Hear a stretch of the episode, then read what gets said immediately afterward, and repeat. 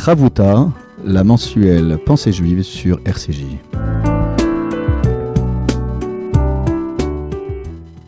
Bonjour chères auditrices et auditeurs de RCJ, bonjour Michael. Bonjour Olivier. Nous voilà de retour pour une nouvelle page de Chavruta, page d'études en binôme, dans la contradiction, dans l'opposition autour du texte, opposition constructive. Et c'est dire que à chaque fois que nous nous retrouvons autour du texte, nous essayons de faire émerger une idée, un principe pour euh, nous réconcilier avec un texte qui n'est pas désuet, bien au contraire, mais qui peut nous faire réfléchir sur notre relation à autrui. Et c'est pour toutes ces raisons que ce n'est pas la paracha de la semaine, mais ce sont des textes que nous choisissons avec Michael. Et là, nous sommes donc dans le livre de l'Exode, Shemot, et euh, nous étions quittés euh, sur ce dialogue assez incroyable entre Dieu et Moïse, euh, Dieu qui se présente comme le Dieu des ancêtres d'Israël. Et puis nous avions terminé, oui, Michael, avec... et Dieu qui essaye de convaincre Moïse d'accepter la mission oui, la mission qui va lui être assignée comme libérateur d'Israël. Alors, petite précision, puisque tu m'interpelles à ce sujet, euh, c'est que on a toujours l'impression que Moïse se dérobe. Mais en fin de compte, on le verra dans le chapitre que nous allons étudier ensemble, il y a plein d'idées à développer. Moïse euh, ne se dérobe pas à cette fonction, mais il y a un vrai dialogue théologique déjà sur euh, cette capacité à, faire en sorte que des esclaves fraîchement affranchis de l'Égypte puissent se retrouver consacrés comme un peuple saint et une nation de pontifes. Donc c'est pour toutes ces raisons que Moïse a, le devoir de comprendre euh, avant même de se présenter devant les enfants d'Israël et devant Pharaon. Mais là, nous atteignons à un autre point du débat. Euh, qui est peut-être plus focalisé sur la personnalité de Moïse. Euh, c'est le chapitre 4 au verset 10, lecture en hébreu. Vayomer Moshe El Hashem bi Adonai lo ish devarim anochi gam mitmol gam mishilshom gam meaz daberecha El Avdecha, Kirvad Pe, Urvad Lachon Anori. Voilà, alors pour remettre dans le contexte, avant juste de dire la traduction, c'est que euh, Dieu a donné quand même des signes importants, euh, le bâton qui se transforme en serpent, la main de Moïse collée euh, à sa poitrine qui devient lépreuse, et là nous arrivons à la réponse de Moïse, verset 10, Moïse dit à l'Éternel, de grâce, mon maître, je ne suis pas un homme, alors littéralement de Devarim, de parole. Je ne suis pas habile à parler, ni depuis hier, ni depuis avant-hier, ni depuis que tu parles à ton serviteur, car j'ai la bouche pesante et la langue embarrassée. Donc là, on a euh, des arguments euh, euh, lié à la personnalité de Moïse, invoqué par celui-ci. En somme, il a un handicap de langage, il ne serait pas un excellent orateur, et pour aborder une négociation aussi difficile que celle de libérer le peuple d'Israël des griffes de l'oppresseur égyptien, il faudrait quelqu'un de plus habile euh, en termes d'expression orale, verbale, donc là, on a un Moïse euh, qui n'est plus dans, cette controverse théologique que nous avions auparavant et que nous avions abordé dans les émissions précédentes. Mais là, Moïse déplace le débat sur sa capacité à, verbaliser, sa capacité à exprimer un message de liberté convaincant. Euh, pour convaincre, il faut avoir les mots pour le dire et semble-t-il qu'il a euh, cette langue embarrassée. Alors Olivier, juste te faire remarquer que dans ce verset, Moïse euh, s'alourdit lourdement sur justement son incapacité à, entrer en communication, en dialogue avec le Pharaon. Et il dit, et, on le voit dans les termes, hein, il lui dit Rvad Pe, Rvad Lachon. Oui, il y a, y a, deux fois. Il y a trois fois, pardon. Ish Devarim, il est dit lo Ish Devarim, traduction littérale, je ne suis pas un homme des paroles, des paroles. Des paroles. Puis après, il dit euh, Rvad Pe, ma, bouche est lourde, traduction littérale, ou reva de la chaune et, ma langue est lourde. Donc il y a une insistance. Alors d'abord, je te, je t'invite justement à expliquer ces trois, euh, ces trois euh, termes euh, pour expliquer, pour comprendre ce que Moshe veut dire. Olivier. Alors déjà sur cette question de Devarim. Oui, Ish Devarim. Alors comment peut-on appréhender cette, cette notion employée par Moïse. Alors le, rabbin italien, le Sforno, lui, il insiste sur une forme d'habitude, une forme d'expertise dans ce qu'on appelle la Limoudim. Comment on pourrait euh, traduire je, cette, pense que cette manière Olivier, on peut le traduire par orateur. Je ne suis pas un orateur. Oui, donc là, on est juste au niveau de l'expression orale. Je ne suis pas un orateur.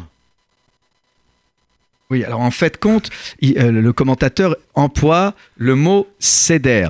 C'est un ordonnancement des paroles, comme s'il y avait un embouteillage de mots, une collision de mots euh, qui serait euh, d'une certaine manière anticipée par Moïse. Moïse, en fait, a peur. alors certains disent bégayer, mais en fait, il y, a une véritable appréhension. il y a un problème d'ordonnancement des mots dans la bouche de Moïse. Donc c'est pas tant qu'il manquerait de mots, c'est plutôt euh, une fluidité du propos et une organisation euh, euh, des mots dans le cadre d'une expression fluide. En tout cas, c'est comme ça qu'on pourrait comprendre ce commentaire. Est-ce qu'il y aurait d'autres choses à dire sur cette notion de Devarim? Est-ce qu'il n'y a pas, et j'en profite pour rappeler que, est-ce qu'il n'y aurait pas chez Moïse un manque d'assurance? Parce que en fin de compte, le dernier livre euh, du Pentateuque, qui s'intitule Devarim précisément, euh, et qui euh, est appelé Deutéronome, mais en fin de compte, Devarim, c'est les paroles, ce sont les paroles, et eh bien pour la première fois dans le livre de la Torah, on aura des paroles que Moïse adresse à tout Israël. Pour la première fois, ce n'est pas Dieu qui parle à Moïse pour que Moïse parle aux enfants d'Israël, c'est enfin cette capacité à parler directement. Est-ce qu'il n'y aurait pas chez euh, Moïse tout simplement une appréhension à parler directement en l'occurrence aux enfants d'Israël, est-ce qu'il n'y a pas euh, cette incapacité à, se retrouver sur le devant de la scène et somme toute à rester euh, ou un intermédiaire ou euh, l'écho et, la résonance des, paroles de Dieu. Est-ce que c'est pas surtout ça le problème? Euh, En fait, comment toi tu vois le mot euh, Devarim? Alors, moi je veux faire appel au Rachaim qui donne un commentaire assez original. Il dit en fait que Moshe a dit, au Saint béni soit-il, que c'était une évidence que les enfants d'Israël ne croiraient pas en Moïse. Pourquoi? Parce que si Dieu avait vraiment parlé, lui avait vraiment parlé, pourquoi il n'avait pas guéri de son handicap On dit, hein, traditionnellement, on dit que Moïse était frappé d'une sorte de bégaiement. Il bégayait. C'est ça qu'il voulait dire. Donc il dit, voilà, voilà une preuve. Je vais arriver devant le peuple, je vais me présenter comme venant euh, de ta part, Dieu. Euh, j'ai un, handicap qui me, qui me fragilise, qui me paralyse, euh, euh, et, donc, bien évidemment que les enfants d'Israël vont euh, rejeter mon approche, mon discours et mon verbe. Ah, alors, ce que tu dis justifierait le fait qu'il y a trois fois le mot gamme aussi. Exactement. Aussi hier, littéralement, aussi avant-hier, et aussi à partir de, maintenant. Donc, en, fait, c'est ça l'interrogation de Moïse. C'est avec tout le temps que j'ai déjà passé à être le justicier d'Israël, puisqu'en fin de compte, déjà en Égypte, il a séparé, euh, euh, il a défendu un, hébreu battu à terre par un Égyptien. Et donc, à mort, et, voilà, et donc il a déjà fait preuve euh, de courage, et donc il a fait ses preuves en tant que futur libérateur. Dieu aurait dû emboîter le pas et l'aider à maîtriser son handicap. C'est ça en fait cette question. C'est comme ça que tu voudrais nous proposer l'interprétation. C'est ce que le Rachaim. moi j'aime bien citer les auteurs, Olivier. Hein. Je ne suis pas. Euh, oui, oui, non, non, j'entends bien. C'est très, très important de, de, donner, de donner l'ensemble de ces sources. Et euh, quelque part, ça montre combien nos sages ont réfléchi aux différents, aux différents problèmes. Euh, Lorsqu'il dit Loïch Devarim, j'ai vu un autre commentaire, Olivier, qui expliquait hier, même hier et même avant-hier, il parlait de la langue égyptienne. C'est-à-dire qu'il la maîtrisait pas, ni hier ni avant-hier. C'est-à-dire qu'il était de culture juive. Il avait grandi très peu, certes, euh, auprès euh, de sa mère juive. Et, euh, et, donc il avait toujours des difficultés à, à parler et à s'exprimer en, en, égyptien. C'est comme ça que les rabbins expliquent que Gam Itbol, Gam hier et avant-hier aussi. En somme, oui. c'est une prière qu'il fait, euh, Moïse. Qu'est-ce qui te pousse à dire ça, Olivier? Bah, C'est le bi Adonai, s'il te plaît, euh, mon maître. Il y a un, langage de, supplication. Est-ce qu'il n'y aurait pas un désir là affirmé, et peut-être on pourrait retourner la balle à, Moïse, euh, affirmer un peu tardivement qu'il a envie de guérir de cet handicap? Et la preuve, c'est que. pourtant, Dieu ne va pas lui guérir de cet handicap. Oui. Et ça, c'est une véritable leçon, Olivier. Et euh, j'aimerais interpeller et m'adresser justement à l'ensemble de nos auditrices et nos auditeurs. C'est-à-dire que Moïse, et les commentateurs expliquent que Dieu volontairement a choisi un homme qui possédait un handicap euh, au niveau de l'expression pour pas que plus tard on, fasse un procès aux enfants d'Israël en disant mais c'est normal, vous avez cru en Dieu et en Moïse parce que Moïse était un démagogue. Oui, mais alors attends, Michael, il avait un art oratoire assez exceptionnel. Excuse-moi, si je suis ton raisonnement, ça veut dire que quelqu'un qui parlerait bien en public serait nécessairement un beau parleur et un démagogue Mais c'est le danger de tout. De, ah, c'est le danger, mais on n'est pas à la recherche nécessairement de quelqu'un qui a un handicap de langage. Olivier, et, ça j'en appelle bien évidemment à la, plus grande vigilance. C'est-à-dire que quelqu'un, euh, c'est ce qu'on appelle un beau parleur, hmm. il faut faire attention, et, certains politiques justement tombent dans ces travers, c'est-à-dire que lorsqu'on a un discours creux, mais un discours qui souhaite séduire les masses, et c'est ce qu'on appelle un, un populiste, un hmm. populiste, c'est-à-dire tu, tu, tu, tu, en, tu engages à la fois, euh, euh, tu ressens les, les, problèmes de la société et euh, de façon très simpliste, tu proposes des solutions et tu mets en exergue justement eh bien, cet art oratoire qui manipule les masses. Et donc Dieu ne voulait pas, tomber, voulait pas que les enfants d'Israël tombent dans cela. Et malgré le, handicap de Moïse, qui était bègue, etc., les enfants ont suivi Moïse, non pas parce que c'était Moïse, mais parce que Moïse portait en lui la parole divine. Olivier hmm. Et il faut faire très très attention, effectivement. effectivement. D'accord. Donc en fait, euh, là, on a, euh, on a un enseignement euh, d'humilité et de vigilance pour chacun d'entre nous sur cette, le pouvoir cette expression, le pouvoir, du, verbe, le pouvoir de la parole. Oui, oui exactement. D'accord. Alors, toujours à ce... toujours pas expliqué, Olivier ce que signifiait la différence avec Ravad P Ravad Lachon. Hein. Oui, alors surtout que... Comment le rabbinat traduit, si tu peux me le rappeler? Oui, alors en fin de compte, pour éluder la redondance du mot lourd, pesant, euh, la traduction de la Bible du rabbinat a traduit « car j'ai la bouche pesante » et la langue embarrassée. Sauf que moment, c'est le même euh, adjectif, hein, c'est la langue pesante. Donc il y a la bouche et la langue. Alors quelle est la différence entre la bouche et la langue dans le langage, Olivier? Alors, c'est une question d'autant plus importante que souvent Moïse se présente comme Vani Aral Sfataim et j'ai les lèvres circoncises. Donc, il faudrait rajouter. Un circoncis. pardon. Et, donc, il faudrait rajouter les lèvres. Donc, il y a hmm. la bouche, les lèvres hmm. et, euh, la langue. et la langue. Alors? Alors, c'est une question euh, que, que, nous devons euh, approfondir dès maintenant. là encore, le commentateur, le rabbin italien, le Sforno, parle euh, d'instrument de la parole. Et euh, il exprime l'idée que ni la bouche, ni la langue ne seraient apprêtées et formées. Donc il y aurait une, une légèreté, une fluidité qu'on ne retrouverait ni dans le mouvement des lèvres de la bouche, ni dans le mouvement de la langue. Donc ça serait un, double handicap euh, à, ce titre. Mais euh, il est vrai que le commentateur ne rentre pas dans les détails euh, de cette distinction subtile entre la langue et, le, et, la, et, la, bouche. Euh, il semblerait que là, il faudrait continuer à, à, exprimer une réflexion sur, sur ces deux notions. En effet, ce qu'on pourrait également rajouter sur ces deux notions, c'est le commentaire du Rajbam qui en somme euh, se focalise sur la notion de lachon. Alors la bouche, on a bien compris que l'handicap au niveau de la bouche, l'oralité, mais le lachon, il faudrait le prendre selon lui euh, au deuxième degré. Ce n'est pas la langue en tant que telle, mais c'est le langage adéquat pour pouvoir euh, franchir le seuil du palais royal. C'est la diplomatie. Voilà, c'est ça. Voilà. En somme, ce que dit Moïse, moi, je suis un homme, euh, euh, voilà, du peuple. Je, je sais parler l'égyptien, mais maintenant, le langage qu'il faut adopter avec les rois, là, c'est encore une autre difficulté qu'il faut pouvoir transcender. Permets-moi juste de douter un petit peu sur ce commentaire, dans le sens où on sait que Moïse a vécu dans un palais royal, a grandi, a été élevé au palais royal. C'est vrai, c'est vrai. Euh, Mais il a été adopté par la fille de Pharaon, c'est vrai. Mais là, on parle d'expertise.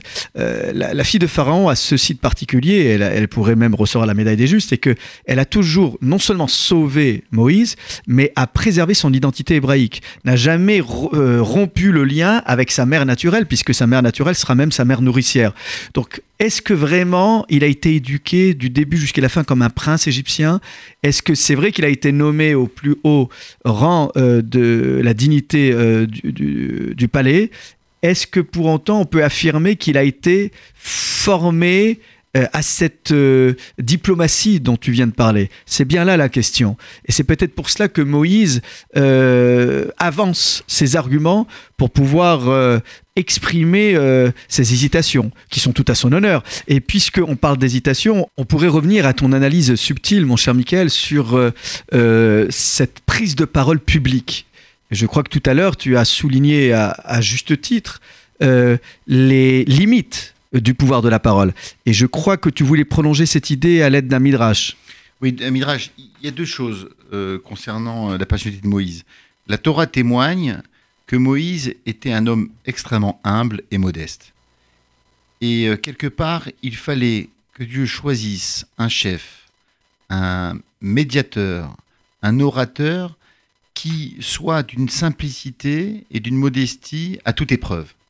Dans le sens suivant, et dans le sens suivant, c'est-à-dire que dans toute la Torah, hein, à partir de, ce livre, hein, de l'étude et de la lecture du livre de l'Exode, à combien de reprises il est écrit et Dieu parla à Moïse, Vayomer Hachem el Moshe, Daber el Bedi Israël.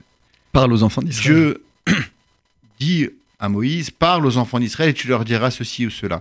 C'est-à-dire que la capacité d'un homme humble, c'est celle qui consiste à être extrêmement fidèle aux lettres, aux mots, aux phrases que Dieu va lui transmettre et ne pas rajouter un iota de, l'enseignement et de la volonté de Dieu.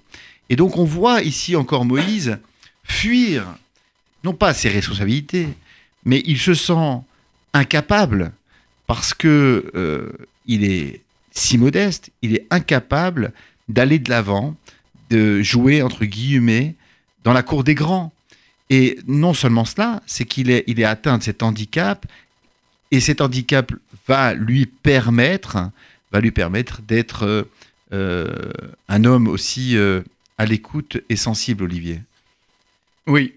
Et, et on sait que les hommes plus ou moins brisés ou cassés font preuve d'une empathie, d'une gentillesse, d'une ouverture, d'un amour de l'autre exceptionnel. Tout à fait. Et sur l'insistance en termes de durée, euh, lorsque Moïse insiste sur hier et avant-hier et aujourd'hui, c'est que nous sommes quand même dans un dialogue qui s'installe aussi dans le temps. Alors, non seulement il a l'air de souligner son handicap qui existe depuis sa tendre jeunesse, donc il demande une solution. Euh, en somme, euh, il interpelle Dieu. Mais voilà, je n'ai pas été, euh, je n'ai pas été guéri, d'accord. Mais juste, laisse-moi terminer. Juste sur cette idée, si tu veux bien, c'est que on a sept jours, selon Nachmanide, où Dieu ne cesse d'aller euh, se confronter à Moïse pour euh, le chercher sur son terrain, c'est-à-dire essayer de l'amadouer. Donc on voit bien qu'il y, a, quelque chose qui se joue, il y a un nœud là dans, le, dans la discussion. Et, ça montre que notre Dieu, le Dieu d'Israël, est un Dieu du dialogue. C'est-à-dire qu'il met, il se met au même niveau que l'homme et essaye de le convaincre, alors qu'on sait que Dieu, euh, d'un revers de la main, si je peux m'exprimer ainsi, par image, il aurait forcé Moïse à accomplir et à, assumer ses responsabilités. Hmm. Mais on voit Dieu entrer dans le dialogue. Dans la joute, il y a, une négociation, il y a, une, il y a des arguments, mais c'est vrai que ce que tu soulignes est très important puisque depuis le début du livre de la Genèse, on voit un Dieu qui rentre en dialogue avec Adam euh, euh, après la faute du fruit défendu. Il rentre en dialogue avec Caïn, Caïn après euh, la réalisation de, son acte criminel. C'est un Dieu qui ne sanctionne pas tout de suite, qui explique, qui interroge, interpelle. Et c'est vrai que nous qui parfois avons l'impression que lorsqu'on va à la synagogue, en fin de compte, est-ce qu'on rentre vraiment en dialogue avec Dieu, avec cet être invisible? Euh, Et si tant est qu'on entende sa réponse. Et c'est vrai qu'on ne vient pas prier à la synagogue, on vient dialoguer. La difficulté, c'est que c'est très compliqué pour chacun d'entre nous de rentrer dans cette forme euh, de configuration. Mais rappelons à celles et ceux qui parfois n'ont pas l'impression euh, de, ressentir cette présence divine à la synagogue, c'est qu'il y a un vrai dialogue, mais ça, parler à Dieu, même dans sa langue, euh, dans sa langue natale, c'est très important. Rabbi Nachman de Bretzlav le disait. Euh, et, parler à Dieu avec ces mots, c'est encore plus difficile que le faire même avec les mots de la prière. Donc on a, on, a un sidour, un livre, hein, non pas de prière, mais un livre qui ordonne les mots. Euh, aujourd'hui dans la liturgie. Et rappelons-nous que nos ancêtres, eux, euh, eh bien, ils, euh, ils improvisaient les mots. Donc là, on a une question vraiment aussi fondamentale. On retrouve, on retrouve cela lorsqu'on commence à, à, prier, la prière cardinale, la plus importante, la Hamida. La prière dite debout silencieusement. Exactement, la Hamida. Mm. On dit Hachem Sefatai Tiftar, eh oui. ou fille a quitté la tête. Et voilà, on a les lèvres et la bouche. C'est-à-dire euh, c'est une supplication du roi David. Euh, mon maître, s'il te plaît, ouais, Sfatai Tiftar, ouvre mes lèvres et ma bouche racontera, tes, louanges. Oui, donc on voit bien qu'il y a euh, parfois cette incapacité à parler avec le roi des rois.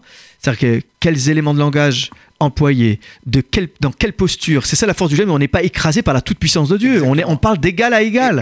on tient tête dans le sens noble du terme. on est debout, on n'est pas écrasé. Dieu, aime qu'on lui résiste, on se tient debout, on se prosterne à certains moments, mais très peu. Oui, le Talmud nous enjoint de ne pas abuser des prosternations. C'est très important ça. Elle nous, et le Talmud nous interdit aussi de euh, passer son temps à, à lancer, à dire des louanges à Dieu même les louanges sont limitées à elle, à Gadol, à Gibor, Vanora, le Dieu grand, fort, mm. puissant, etc. Mais c'est limité. Et même lorsqu'on s'incline, le peu de fois dans la prière dit on doit se redresser lorsqu'on invoque le nom de Dieu.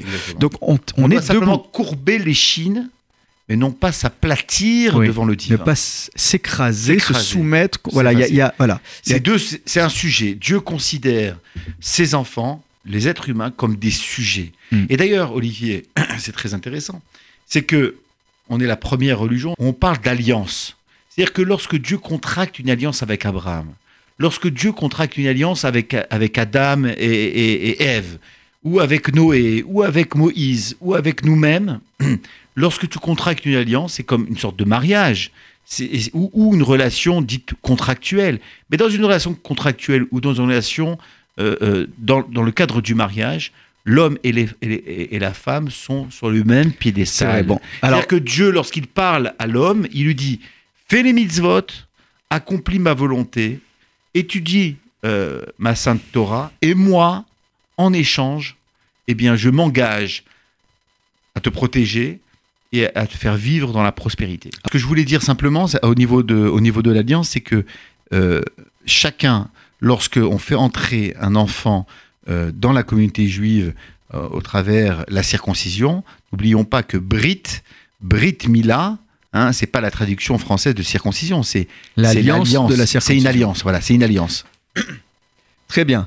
Alors, euh, nous avons bien compris que se nouait devant nous une alliance personnelle, intuitive personnelle, entre Moïse et Dieu autour de ce dialogue fructueux, vif, euh, intransigeant, mais euh, là encore, euh, il est important de dire les choses. Et là, nous sommes en présence d'un Moïse qui évoque avec transparence ses problèmes, ses difficultés d'expression et de langage. Alors, si nous poursuivons au verset 11, on va tout d'abord faire une petite pause musicale et nous reprenons tout de suite le cours de notre émission après la pause musicale avec un Adonolam rythmé a cappella. Adonolam,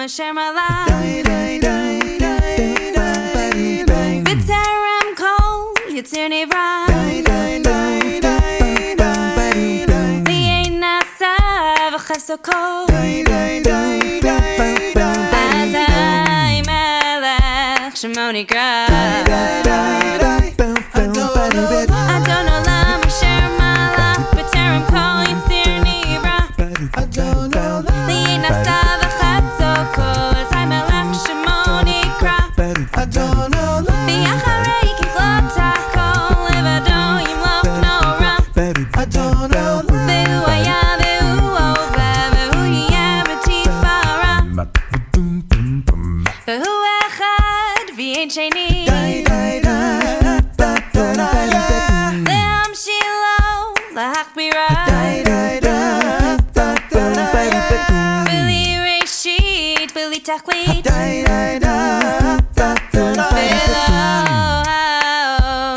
mommy's right. I don't know.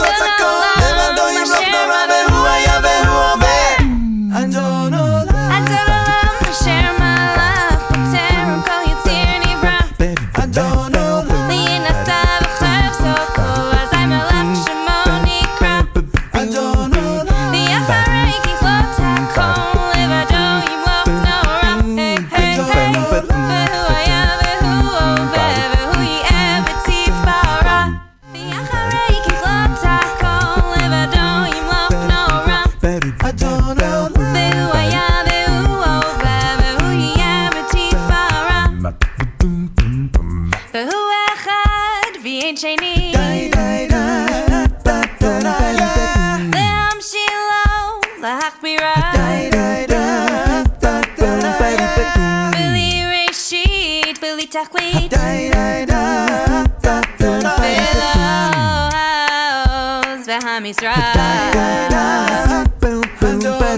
Adonalama, share my life, but Tarum call you Tierney, bruh. I don't know.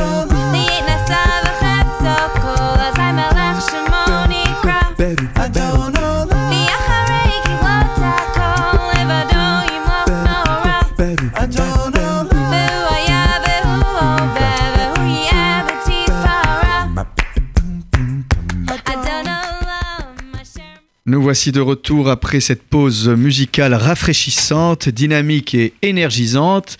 Mon cher Michael, nous allons passer au verset 11, si tu le veux bien. Lecture en hébreu. Vayomer Hashem Elav, P la Adam, O Miyasum Ilem, O Cheresh, Allo Anochi Hashem. L'Éternel lui a dit, Qui a donné une bouche à l'homme Qui a placé le muet ou le sourd, le clairvoyant ou aveugle, si ce n'est moi, l'Éternel? Là, on a une réponse euh, euh, assez détaillée de la part euh, de Dieu, qui revient sur le mot P qui signifie bouche, qui avait été employé par Moïse, Chvat P, la bouche lourde, pesante. Et Donc Dieu confirme que Moïse a cet handicap. Oui. Euh, et euh, oui, mais qui en même temps est capable de le faire muet, de le faire sourd, clairvoyant ou aveugle. Non, c'est-à-dire que Dieu a la possibilité de le guérir. C'est Et il le fait pas. Et il le fait pas. Donc il répond un tant soit peu à, à- à la supplication de Moïse.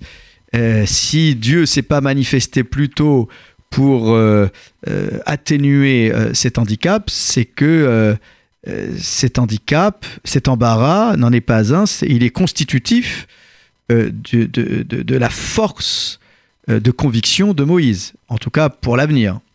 C'est ça? C'est ça. D'accord. Et donc nous avons là une réponse très précise. Alors, par rapport à, cette euh, euh, explication euh, détaillée, pourquoi évoquer dans tous les moindres détails clairvoyant, aveugle, sourd, muet En somme, on aurait compris de manière beaucoup plus ramassée que Dieu décide précisément ce qu'il veut faire de la bouche d'un être humain. Oui, le commentaire de Rachi euh, nous, nous dit en vérité que Dieu répond à Moïse en disant qui, qui crée la bouche, qui crée la force, le pouvoir du verbe, le pouvoir de la parole qui est attribué à l'homme. Ou miyasum et qui crée est à ilem, c'est-à-dire celui qui, euh, ce- celui qui ne qui n'entend pas et celui qui n'écoute pas. Tout est entre les mains de Dieu. Et ce que Dieu voulait dire à Moïse, c'est que tu resteras avec cet handicap parce que je l'ai décidé. C'est quand même incroyable, Olivier. C'est quand même incroyable. C'est-à-dire que Dieu, loin de conforter, de réconforter Moïse qui, euh, euh, qui est pris euh, d'une sorte de d'angoisse, de, de panique, eh bien, Dieu ne vient pas à son secours. En somme, il le conforte dans son handicap. Mais c'est loin de rassurer quelqu'un qui est atteint d'un handicap euh, de ce type et qui doit en plus euh, parlementer avec Pharaon. C'est étonnant. Mais, même, il va lui donner gain de cause, Olivier, parce qu'après, il va lui dire ton frère Aaron, Aaron, Mais oui, t'accompagnera. Et il sera ton porte-parole. D'accord, je suis d'accord, mais ça c'est bien plus tard dans les Oui, c'est versets. vrai, c'est vrai. Là, ce verset-là, il est loin d'être rassurant. Euh, alors, c'est vrai que dès le verset 12, on peut le regarder tout de suite, il y a quand même euh, cette idée d'être avec sa bouche, d'être avec la bouche de Moïse. Euh, lecture du verset 12. Oui. Veata lech ve'anochi eye impicha ve'oreticha asher tedaber. Donc là, il lui dit va. Et maintenant, et maintenant, va. Oui, et maintenant va. Oui. Euh, je serai avec ta bouche Mm. Mm. et euh, je t'enseignerai, je te montrerai ce que tu devras dire. Donc en fait, Dieu lui dit, mais je vais t'inspirer. Tu n'as pas à, craindre euh, cet handicap au point d'être tétanisé et incapable d'exprimer quoi que ce soit. Donc il y, a- une idée d'une assistance divine euh, qui euh, lui permettrait de s'exprimer sans aucune difficulté. Là Dieu se montre un peu plus rassurant, mais on a du mal à imaginer comment Dieu va s'exprimer à travers la gorge de Moïse. C'est un peu euh, c'est un peu étonnant. Euh, Olivier, c'est c'est pas le langage prophétique. Je sais euh, à quoi tu fais référence quand tu dis que Dieu parlera à travers la gorge de Moïse. Oui, C'était c'est toute la la problématique de de la prophétie. C'est-à-dire que ce qu'on appelle le roi Hakodesh, lor- lorsque l'Esprit Saint repose sur sur un homme ou une femme, parce qu'il y a eu des prophétesses, on Oui. oublie de trop souvent malheureusement de le dire. Eh bien, non, Dieu dit je serai avec toi, c'est-à-dire tu vas garder ton indépendance et euh, ta peur, ta crainte liée à ton handicap, n'en fais pas cas. Parce que je serai avec toi, je, te transmettrai les informations en temps et en heure, et- et ces paroles-là seront d'une clarté qui permettra justement de transmettre le message, la communication au, au roi égyptien Pharaon. Alors, c'est intéressant ce que tu dis euh, sur l'autonomie euh, de la parole Oui. de Moïse. Oui. Euh, il y a donc là quelque chose de, de très important, au point que la traduction de la Bible de Rabina euh, s'exprime ainsi. Je seconderai ta parole. Donc en fait, c'est- Dieu qui va seconder la parole de Moïse. Donc il y a une autonomie euh, euh, de, de prise de parole qui restera intacte. Ce qui m'amène à souligner que le commentaire du Sforno, le rabbin italien, encore une fois, euh, parle de préparation. C'est-à-dire qu'en fait, il y a une phase d'apprentissage et euh, d'apprentissage qui permettrait à Moïse à un moment donné de prendre son envol. Et, et- et c'est bien toute la question du processus graduel euh, chez Moïse. Moïse ne peut pas s'inventer comme ça du jour au lendemain prophète. Il y a donc une, une préparation. Une initiation, une Voilà, initiation une initiation, tout à fait. Voilà, une période d'initiation qui va lui permettre, à un moment donné, euh, de, de- de le- de prendre la parole de manière beaucoup plus aisée. Euh, et, euh, et là, on, touche du doigt, encore une fois, euh, le projet divin qui va permettre, d'une certaine manière, à Moïse, parce qu'il y a processus graduel, de s'affirmer avec encore plus de force. C'est toujours la même question. On peut s'affirmer du jour au lendemain, et puis après, ça fait pchit. Là, on a un Moïse qui va prendre le temps de s'imposer en euh, ne mettant pas de côté euh, l'aide que Dieu peut lui apporter. Et c'est une grande leçon d'humilité. Souvent, les gens veulent tout tout de suite être autonomes. Oui, Il faut jamais de- refuser la main tendue d'un ancien, d'un expert. Euh, ce- cette forme de tutorat qu'on oublie et qui est très important dans les euh, contrats d'apprentissage qui euh, euh, qu'on mettait en avant de manière très noble avant. Aujourd'hui, je ne sais pas pourquoi c'est- regardé di- di- différemment. Cet aspect professionnel hein, de- du tutorat est quelque chose de très important pour tous les métiers et encore plus lorsque cette fonction sollicite la parole, il faut pouvoir euh, être accompagné par l'expertise euh, de celles et ceux qui euh, ont ce savoir-faire, ce savoir-parler, et en somme là, Dieu s'installe, si je peux m'exprimer ainsi, dans, cette position de, de tuteur de la parole de Moïse. Mais tuteur ne veut pas être, ne veut pas pour autant signifier qu'il est mis sous tutelle ou sous curatelle. Non, il y a un accompagnement, une phase euh, de, voilà, de stage d'apprentissage, et il est important là encore de souligner l'humilité de quelqu'un qui accepte euh, voilà, d'être accompagné, de, euh, le temps de, prendre un envol sûr et confirmé. Alors, que pouvons-nous dire d'autre sur ce verset 12, euh, Michael? Maintenant, va. Oui. Euh, Alors ça aussi c'est intéressant, Olivier. c'est ce maintenant. Oui, maintenant va, c'est-à-dire que euh, dépasse ta peur, dépasse tes craintes, cesse de te sous-estimer. D'ailleurs, le temps Olivier, questionnement est révolu. Oui. Il faut passer à autre chose. Oui, non, non seulement cela. C'est-à-dire qu'on parle souvent aujourd'hui euh, d'amour de soi, d'estime de soi. N'oublions pas que la Torah, il y a plus de 33 siècles, nous dit Tu aimeras ton prochain comme toi-même. Et les rabbins expliquent que pour aimer son prochain, il faut d'abord, d'abord s'estimer et s'aimer soi-même comme toi-même. On l'oublie pas. C'est ça que, c'est ce que dit euh, euh, euh, Dieu à, à Moïse. Va à l'air. Et maintenant va, c'est-à-dire que dans la vie, lorsque tu as des craintes, des peurs, tu, tu sais pas, Il faut y a une les chose. dépasser. Non, il faut comment les dépasser? En avançant. Il faut y aller. C'est ça la grandeur et la grandeur pardon et la beauté de l'histoire du peuple juif. C'est-à-dire que après tous les coups, toutes les persécutions, toutes les difficultés, tous les exils, le peuple d'Israël n'a jamais abandonné. Va à l'air et maintenant va. Ne vois pas les obstacles. Tu peux les surmonter si seulement tu le tu l'acceptes. L'air, vas-y, avance.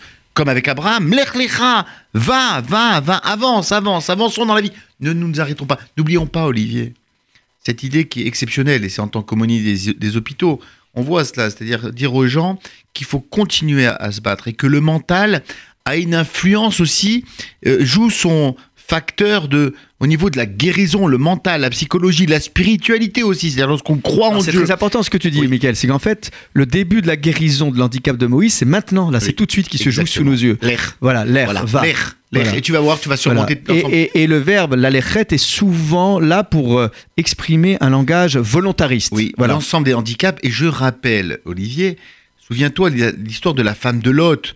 hein, lorsque les villes pécheresses Sodome et Amora, les cinq villes sont euh, détruites sous un déluge de feu, euh, les anges disent à la femme de Lot, à, à Lot et à sa, sa femme et à ses enfants, ils disent ne te retourne pas.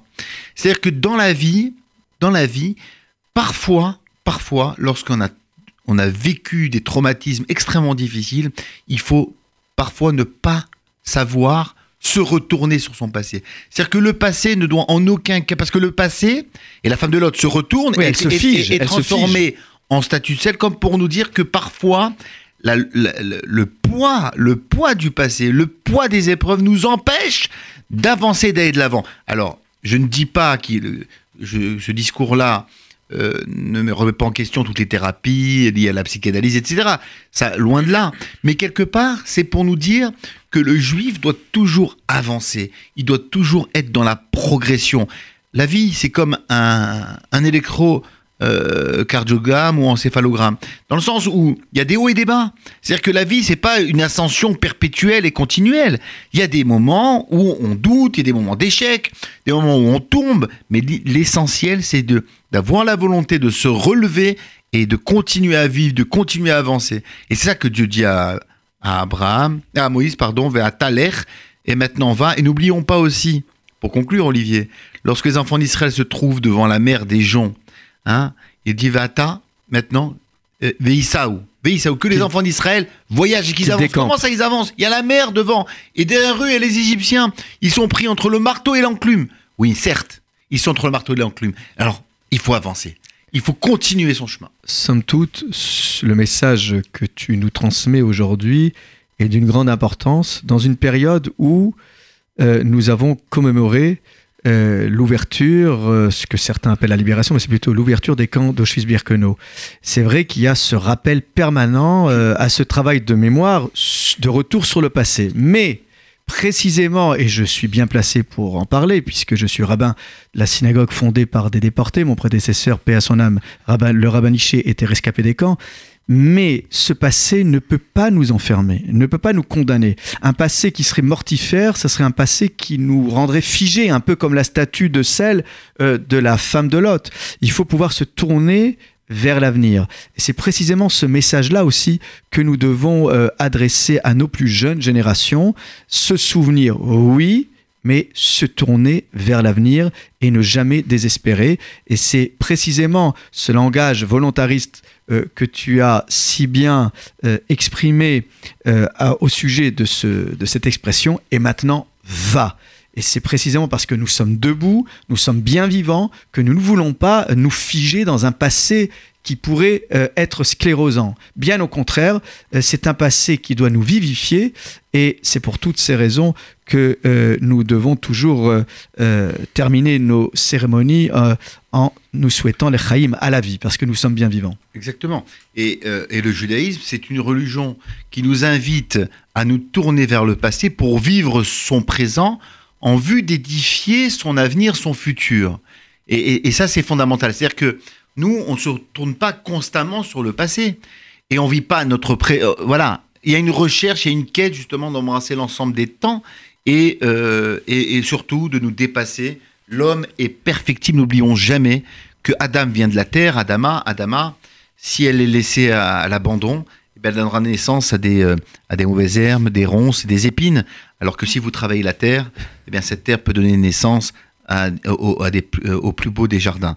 N'oublions pas aussi que le mot Adam a les mêmes lettres que Méhod, qui veut dire tout ce qui est perfectible, c'est-à-dire que l'homme a la capable du meilleur. possibilité de se transcender, de changer le cours Hmm. de son histoire et de sa vie.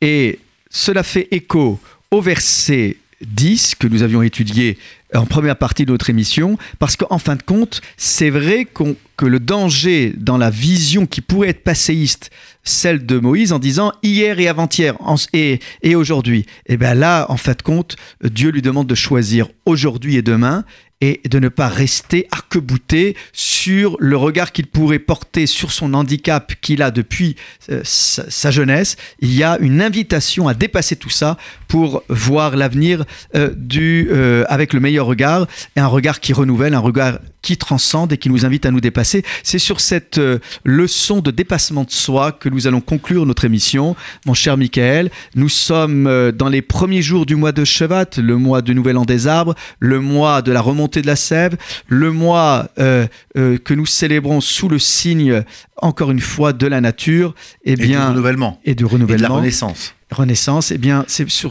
tous ces signes-là que nous souhaitons à nos auditrices et auditeurs un Shabbat Shalom, un bon Shabbat. Soyez tous et toutes bénis et renouvelés avec un air déjà euh, euh, du printemps qui s'annonce euh, dans les semaines qui viennent. Shabbat Shalom, Michael. Shabbat shalom Olivier, Shabbat shalom à toutes et à tous. Et nous vous disons à très très vite. À très vite, Shabbat Shalom. Shalom.